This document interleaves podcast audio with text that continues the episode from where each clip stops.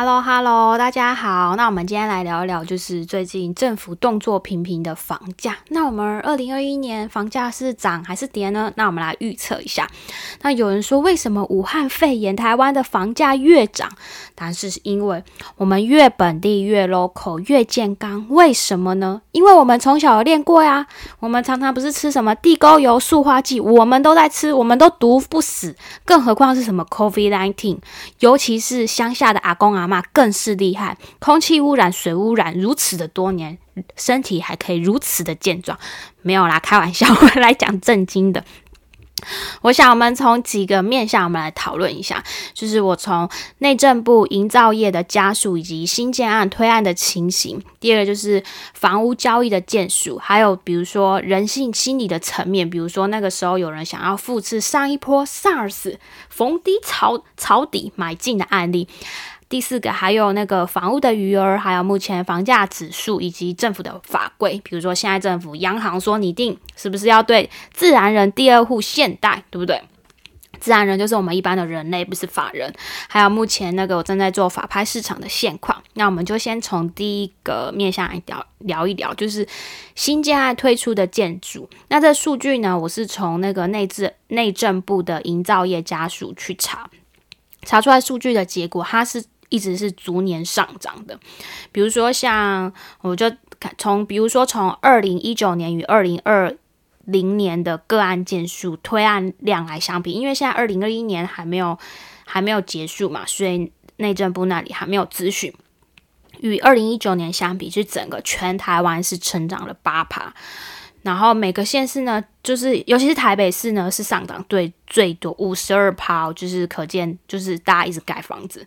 再就是说，我们来看一下从我们国家的嘛内政部房房屋交易的件数，我们来看一下都是成长的，全国也都是成长的，就是从内政部的统计处。再来就是说，我们讲到人性面，人性就想说，哎。是呃，有没有可能就是逢低买进啊？这一波武汉肺大家就想起时空拉回到二零零三年台湾爆发很可怕的 SARS 疫情，对不对？但是我们回想一下，那个时候台湾的时空背景是什么？当时的我们的房市是经历了一九九五年的台海危机，还有一九九八年那个时候很严重亚洲金融风暴，以及两千年的全球网络泡沫化。所以其实已经大概有大概十年的低潮期，再加上当时碰上 SARS 疫情传出，靠，和平音乐一封，大家都觉得走在台北台北市上那路上都好可怕，都是病毒，对不对？那时候 SARS 传出疫情嘛，所以造成当时的社会是蛮恐慌的，所以很多民众根本就不敢出门，所以导致他们那时候的消费市场是非常的。低迷，所以进而就是影响到房地产。当时那些很多不少的销售建案都根本没有人去，甚至有些建案受到疫情撑不住，他就退场了嘛。后来呢，政府呢就是看到这样不行，就会推推了很多的政策去刺激房市的买气，加上那时候土增税减半啊，然后试出千亿优惠的房贷额度，然后。大，所以那个时候，从两千零四年到两千零七年的买卖转移件数的栋栋数高达了四十万栋以上，可以说是从 SARS 疫情之后，我们台湾的房市迎来的大多头。所以说那个时候，大家不是就是说，你那时候敢买，你就真的就像不是我听到一些邻居或网络上在讲，说 SARS 的时候，呃，我老爸在内湖高中附近买了一间公寓，总共才花了新台币三百五十万元。目前啊，呃，大概在两八两千零八年说。这个公寓的行情已经在一千六百万到一千八百万，知道对不对？千金难买早知道。如果市场上真的就是没有早早知道的话，我们大家都成为大富翁，对不对？我十年前坐时光机回去买比特币，它涨了一万倍，对不对？所以呢，这次武汉封一武汉肺炎一开始，大家就觉得，哎，是不是有机会？所以很多人也许就想说，哎，这样危机入市，但是时空。背景是不一样。我们刚刚讲到说，二零零三年那个时候是怎么样？有什么低利率？还有那时候他们原本就是已经市场的很很低迷。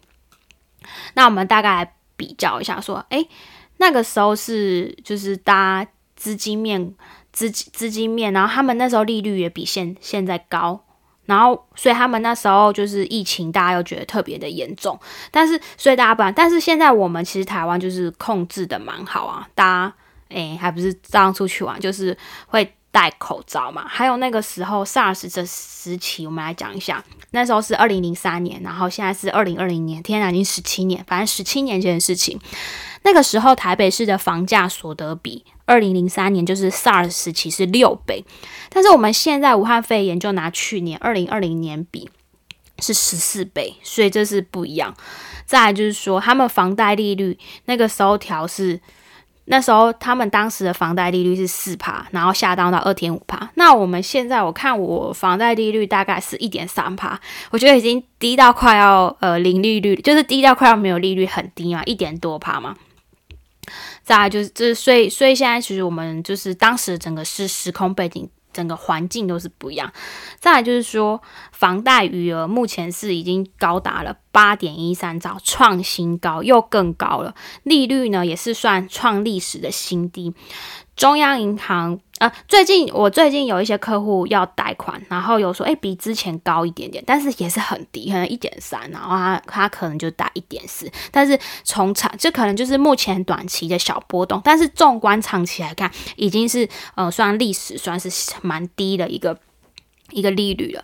然后再来就是说，房贷余额是。高达了八点一三兆，是创历史的新高。我们看那个中央银行统计公布在二零二一年二月，然后购置住宅住宅，就是我们一般住的房子的余额来到的八点一三兆，较去年同期，就是去年同一个时间七点四五兆，这样算起来不就快要增加了一兆嘛？所以表示大家很多人是要买房的。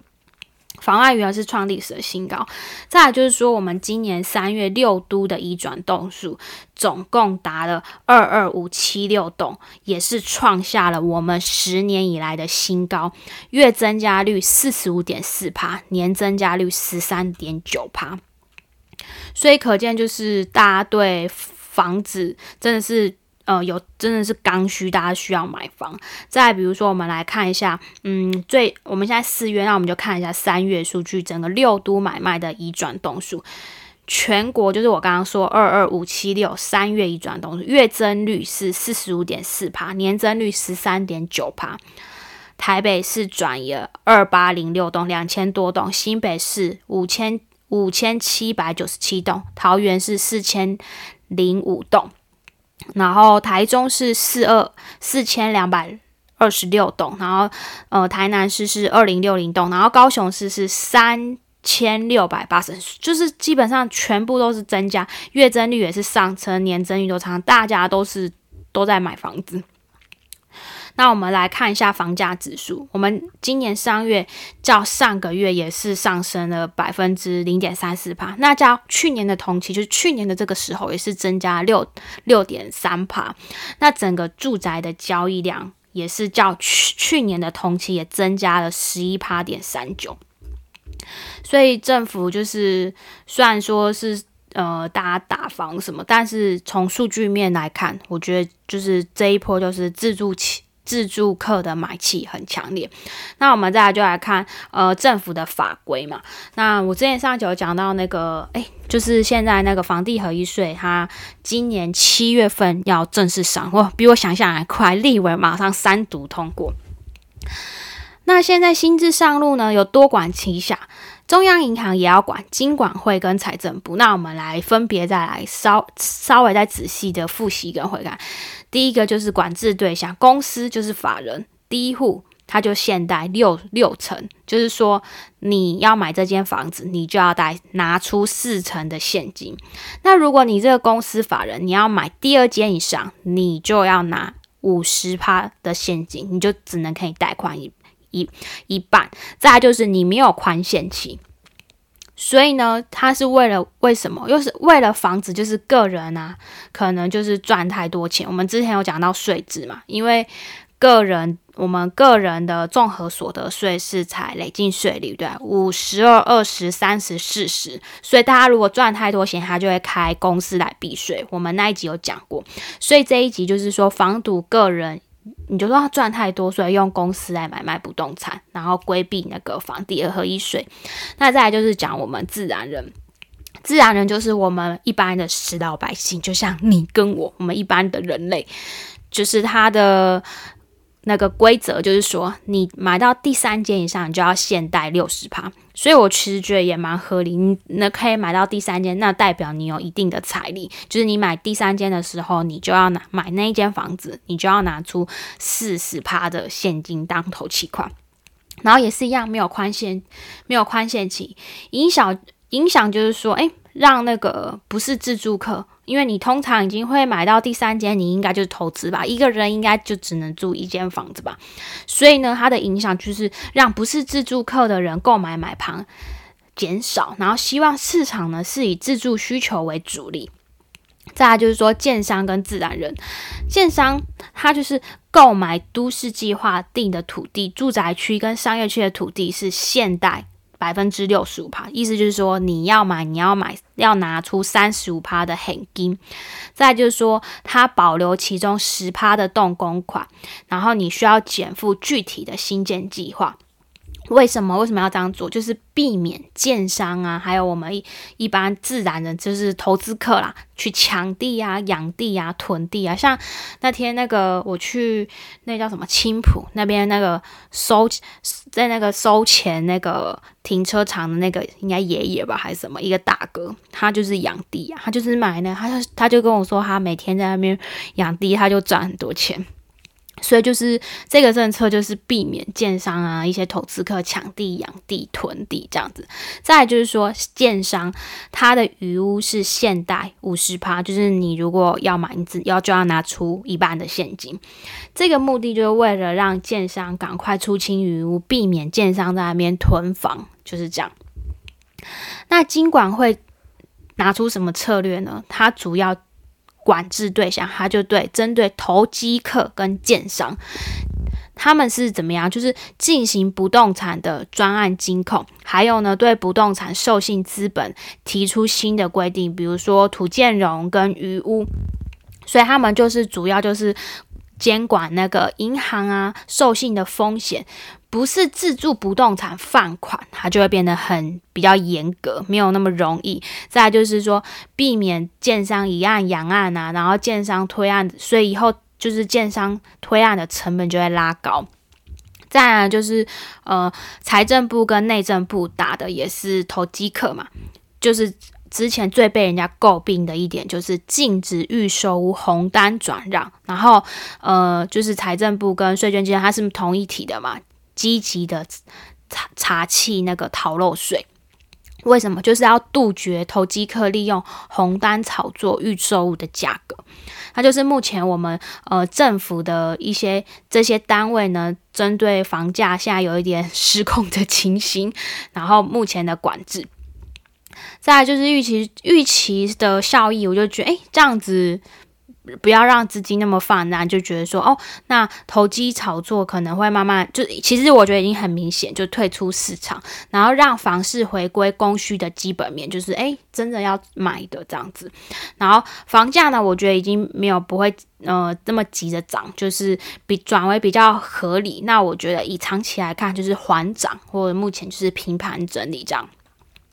这是目前，那我们就讲一下，呃，法拍的话，我觉得有差。之前好像有不知道我哪一集有跟大家分享，他说英哥有一间房，我那时候有去看到，哦，很夸张，就是居然五十九个人，然后抢一间房子，然后我记得是超出市价两百多万。然后最近这两周看呢，就是嗯比较正常，比较没有那么疯狂，居然会就是抢房子抢不到。那以上就是。嗯，目前跟大家分享一下这个现况。那我我发现呢，我好像忘记，诶，那我目前分享就是跟大家分享，我好像忘记就是分享一下那个留言，就是有人有留言给我，那我我忘记跟大家就是回复一下留言。那我现在来看一下留言。对我上一集啊，就是那个在讲那话题啊，真是蛮多人靠背的。可能很多人就看标题，然后我下次可能在想，就是在呃搞清楚一下，不要写的那么耸动。然后这一位朋友他说：“小小小读者，东哥五星旗刷起来，然后美食群主吃起来。哦，对然后因为我有创群主，然后我看到呃有一些朋友像生鱼片啊，很喜欢跟我们炫耀他吃什么东西。然后这位朋友他这名字好像是乱嘛，他就说给我五星好评，给你一个赞，谢谢。然后这个朋友他是开心果八八八，他说很开心，奉上五星。然后这个哦，好长哦。”他说：“Parkes 界清清流皮卡少君。”他说：“东哥的方法叫做投资搭配可控的风险投机。股市里大多数的人每天看图形指标，那都是投机。其实两种方法都没有对错，只是方式不同。投资相对稳健，但是获利也较少，而且需要大量的成本。”这个成本不仅是钱，还有时间与精力。投机相对的较为激进，但是获利更高，可以用很少的钱，用短时间把利润最大化。当然风险也更大。我觉得普通人如果有少量的闲钱，可以试试看投机，比如说东哥说的加密货币。赔了呢，对生活没有多大的影响；赚了，或许会改变了生活。那些养老的钱还是稳妥一些投资。我觉得东哥的做法挺管用哦。对啊，谢谢。然后再来就这个人说五星必推，太好笑。他听完，他觉得离股神又更近了一些，因为他们都爱喝可口可乐。好啦，那今天就先跟大家聊在聊到这里，那我们下次见啊，就是。呃，我我以后的我一定都会去看留言，然后也会回复你们。那今天就先跟你们聊到这里喽，下次见，拜。